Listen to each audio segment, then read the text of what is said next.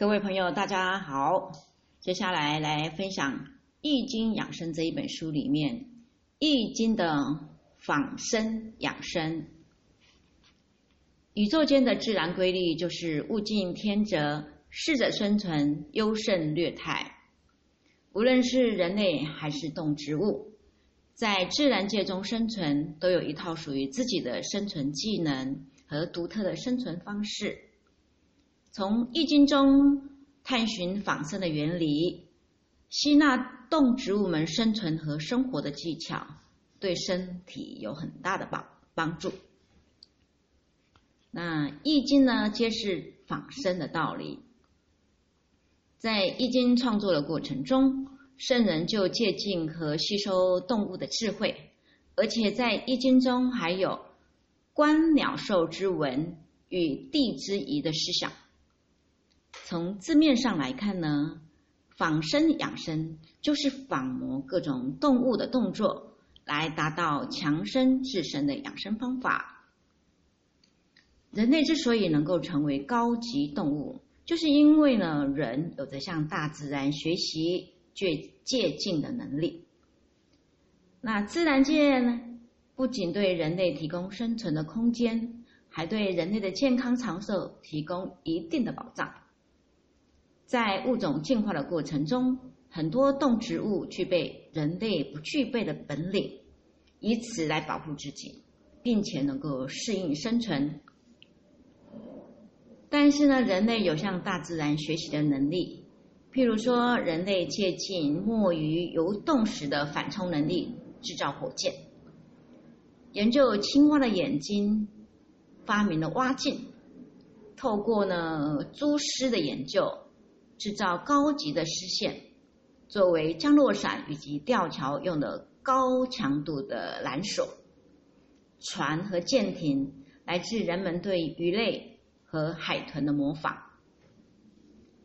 而在养生方面呢，动物的生存条件虽然比不上人类，但是呢，动物却比人类长寿。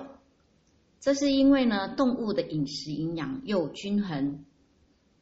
就拿黑猩猩来说，一只体格强壮的黑猩猩，每天要吃很多种的食物，有坚果类的食物，还有一些昆虫、白蚁，还有捕食一些小型的动物，还会挖一些植物来的根哦来进食。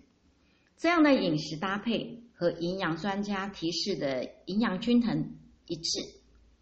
还有呢，动物的冬眠可以说是静养生。而植物中，如果像如像向日葵的生存特性，更告诉我们阳光对人体的重要性。这些动植物都是人类都给人类呢提供不错的养生提示。接下来呢，我们再来分享这个多学动物保健康这个单元。在生活中呢，有很多动物的习性。都可以帮助我们身体保健。多学习这些动物的动作呢，对我们身体有很大的好处。比如说，像猫一样的伸懒腰，每天清晨睡醒以后呢，趴在床上，撑开双手，伸直合拢双腿，翘起臀部，像猫儿拱起梁、呃脊梁那样的用力的拱腰，再放下高翘的臀部，反复。十几次可以促进全身气血流淌流畅，防止这个腰酸背痛的疾病。猫儿呢也常常打盹，以弥补睡眠不足。有学者研究后认为呢，人和猫有类似的精神状态，仿猫打盹有助于人体恢复精力，是克服疲乏的一种好方法。研究人员也证实了。当人打盹的时候呢，大脑和肌肉立即呈现松弛的状态，非常有助于精神和体力的恢复。接下来就是像狗一样的行走，像狗走路一样啊，四肢着地，右手和右手和左脚，左手和右脚一起伸出去，移动身体前行，每天走二十步。可以防治由于长时间站立或者行走而引起的腰痛、尾下垂、痔疮以及下肢肿胀等等疾病，对防治腰痛尤其是有效的。再来是那个仿模蝗虫的姿势，将身体俯卧，双肘弯曲，双手贴在胸部的下方的床板上面，接着上身扬起，双脚并拢。尽量抬高，缓慢的进行三次腹式呼吸，每天数次。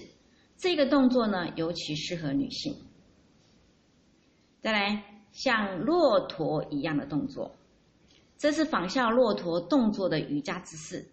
首先呢，双手放在腰间，双膝跪在地上，然后慢慢的把上身向后仰，仰到快要不能再支撑的时候。就用双手握住双腿的踝部，保持这一种后仰姿势，以腹式呼吸重复三次。此法使大腿和腹部的肌肉得到充分的运动，预防脂肪脂肪这个沉积，有利于减肥。同时呢，由于腹部绷紧，刺激肠道。对于预防便秘的效果非常的明显。最最后呢，那个来讲这个像海豚一样的刚柔并济。海豚刚柔并济，圆润纵横，训练肌肉，柔顺韧带，集高智商、高情商为一体，温顺可亲，忠于集体。海豚声音组合成哈，层级与人类吻合，肺活量又很大，像能够一鼓作气完成一连串高难度的跳跃动作，声音频率呢达到三千赫，普普通人的音频是两千赫，音乐家呢可以识别到四千赫的声音。那每晚呢热水浴前呢做这个伏地挺身三十到五十次。胸背伸展超各二十次，摸高跳呢二十次，体验海豚紧急下沉、下潜，或者是空中芭蕾的曼妙舞姿，在扩大肌的扩张和肺活量的提升中，领略海洋生物航海家的魅力。以上呢是易经仿生养生。这个系列，我们下次呢再针对这个各个动物的仿生这个部分，再做进一步的解说。好，今天就到这里了，下次再会。